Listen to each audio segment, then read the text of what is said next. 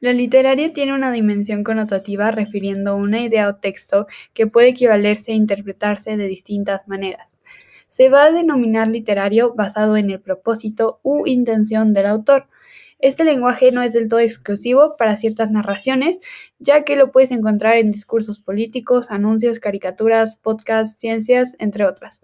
También lo determinamos por las características que éste posee. El texto literario también carece de una finalidad práctica o utilidad inmediata.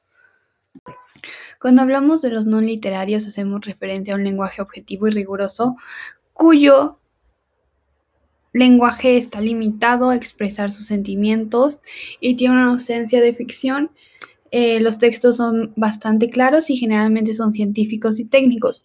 Algunos ejemplos de estos son leyes, informes, recetas, boletas, currículos, manuales, instructivos.